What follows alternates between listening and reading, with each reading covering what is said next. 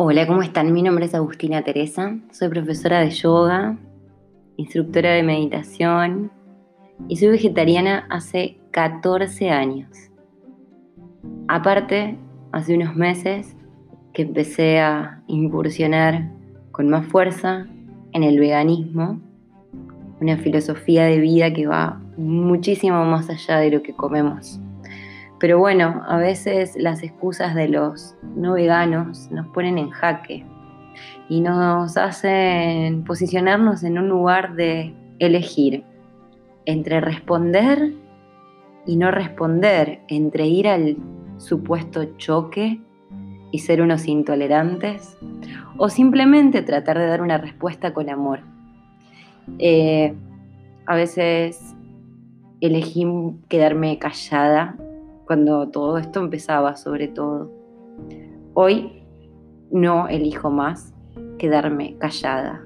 Hoy es responsabilidad de todos que esto crezca, que esto avance que la conciencia comience a gestarse en todos los lugares en los cuales habitamos y podemos dejar un poco de nuestros conocimientos. Algunas de las excusas de los no veganos son que necesitamos comer carne para vivir. Ajá, está científicamente comprobado que una dieta basada en plantas es nutricionalmente adecuada para todas las etapas de la vida. Hay casos, hay pruebas, hay montones de cosas que avalan lo que estoy diciendo. Por otra parte, muchas de las excusas se centran en que nuestros antepasados comían animales y que es una cuestión un tanto cultural. Lo que se hacía en el pasado ya no justifica lo que hacemos en el presente.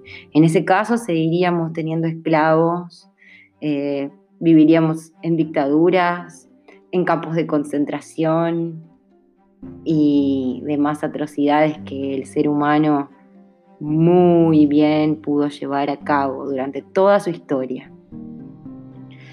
Por otra parte, me encanta, me encanta cuando me mandan la foto de la zanahoria gritando, diciendo que no puede correr y el argumento de las plantas sienten.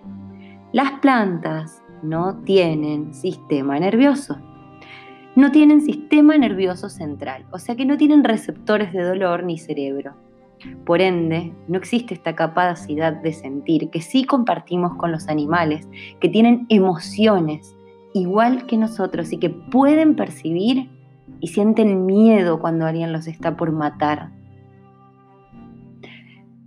La cadena alimenticia es otro de los tantos argumentos de los carnívoros.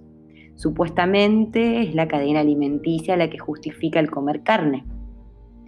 Entonces, ¿cómo podemos decir que es parte de nuestra cadena alimenticia comernos una vaca o un cerdo si no podemos matarlo con nuestras propias manos? No tenemos colmillos, no tenemos garras, no tenemos un montón de cuestiones anatómicas que justificarían esta premisa lo que les hacemos a los animales cuando los criamos selectivamente, los inseminamos artificialmente, los mutilamos y los conducimos en camiones hacia los mataderos donde los asesinan, está muy lejos de ser parte de una cadena alimenticia natural. Por otro lado, entiendo que cada uno hace sus propias elecciones personales y me puedes decir que es tu elección personal consumir animales. Pero creo que una elección deja de ser personal cuando involucra a un tercero. Y si estás eligiendo comer animales o sus derivados, estás involucrando a un tercero y estás decidiendo sobre la elección personal de ese animal. El veganismo dicen muchos que es restrictivo. El veganismo no es restrictivo.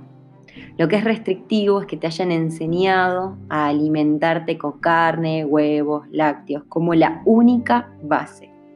Hasta el punto de que de alguna manera es inconcebible imaginarte una alimentación sin ellos. cuando tenemos en el reino vegetal absolutamente todo lo que necesitamos. Comer animales, como les dije antes, se puede justificar desde la cultura y la tradición, pero creo que nunca va a ser una excusa válida para los actos que cometemos contra otros seres. Lo que se considera tradición no siempre es un indicador de ética y moral, y lo sabemos porque hay muchísimas tradiciones atroces hasta contra los seres humanos. Los humanos a veces se creen o nos creemos superiores, superiores a los demás animales, superiores a otras etnias también. Creemos que tenemos derecho de esclavizar y de usar a otros para nuestro beneficio personal. En vez de cuidarlos y protegerlos, si fuese superior, harías eso cuidarías y protegerías a los otros. Muchas veces uno de los argumentos es que hay causas más importantes por las cuales luchar. Que existan otras injusticias en el mundo no le quita valor ni importancia a esta injusticia. No hay que minimizar ninguna de las luchas. Todas son iguales de importantes y necesarias para construir un mundo mejor. Y por último, uno de los argumentos más básicos, aburridos y trillados es que el veganismo es caro y difícil de llevar a cabo. Y ya te digo que es, como todo, una creencia limitante que nos impusieron para seguir sosteniéndonos en esta sociedad de consumo voraz que no te quiere soltar. Ser vegane es mucho más económico que ser carnívoro. Depende cómo elijas tus alimentos y depende cuánto cocines, cuánto no cocines, etcétera, como la vida de cualquier persona que consuma carne. Depende de vos que sea más o menos económico. Con esto, en el Día del Animal, les quiero dejar algunos argumentos y sus refutaciones para que les veganes empecemos hacer un poco de conciencia y ojalá alguien tome una de todas estas palabras y le haga un ruidito en su mente para revisar sus condicionamientos y sus costumbres. Para tratar de crear un mundo más amoroso, menos especista y lleno de amor. Es un deseo que desde lo más profundo espero que se cumpla alguna vez.